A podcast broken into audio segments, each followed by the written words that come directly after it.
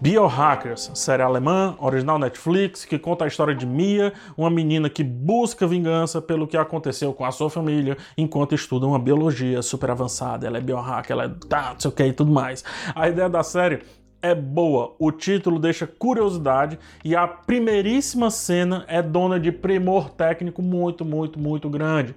Trata-se, no caso, de um plano longo enquanto a infecção acontece e várias pessoas vão adoecendo dentro de um trem.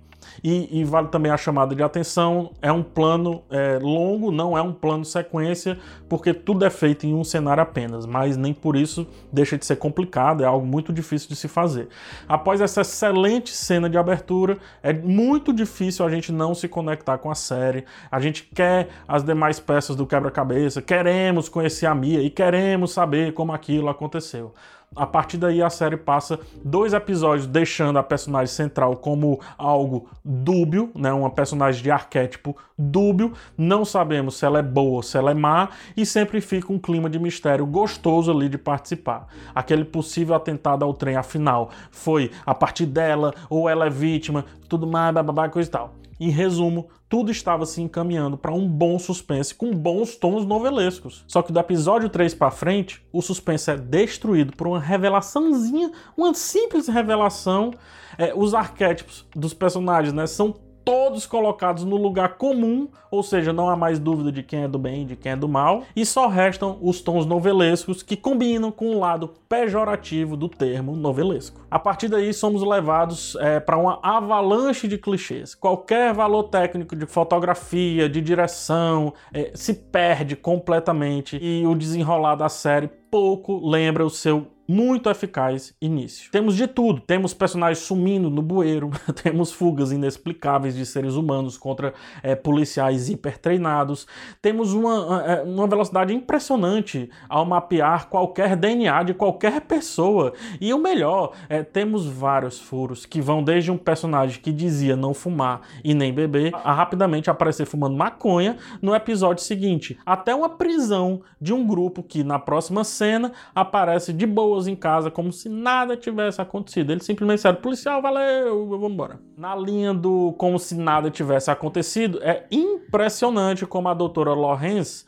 é, não consegue ser inteligente para sacar uma mentira extremamente óbvia, mesmo sendo uma gênia da genética, ultra mega bem sucedida e aparentemente uma mulher sagaz e ardilosa. É difícil me entrar na cabeça que pessoas colocadas como excepcionais aceitem desculpas chulas e não consigam entender um panorama de uma situação simples que passa ali na frente deles. É, e isso acaba com qualquer verossimilhança daquele cenário proposto. O tema biohacker da série biohackers só existe ali acolá em texto, inclusive pertencendo mais ao grupo de amigos da Mia do que a própria protagonista. É o claro cenário onde a ideia precede a história, do tipo, temos um tema, biohacker no caso, né? É, Traga-me então qualquer história que funcionaria em qualquer novela, pois precisamos entregar aqui um roteiro rapidamente. E isso é encaixado em seis episódios de uma história que gira, gira, gira e termina exagerando a única coisa que não poderia exagerar. No caso, as soluções, as viradas e principalmente as decisões esdrúxulas da protagonista. E vira quase uma série de ação, gente. Vira quase uma série de ação, sério mesmo. Além de ter um final perfeitamente óbvio diante de um segundo episódio, ou melhor, do final do segundo episódio, que basicamente entrega o que deveria acontecer e de fato acontece. E aí eu deixo a pergunta, né? É, para onde a história nos levou é, que não estávamos preparados para sermos levados? Biohackers, cara, não passa de uma boa abertura, uma ou duas boas ideias e fim.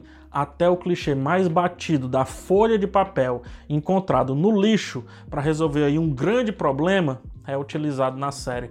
É, eu acho que depois disso não tem mais nem o que falar. Melhor, tem. É, é, muito difícil, muito difícil engolir o pretencioso final que clama, pede, grita, chora, esperneia por uma segunda temporada de uma série que sequer precisava mais do que dois episódios para ter a sua história 100% contada.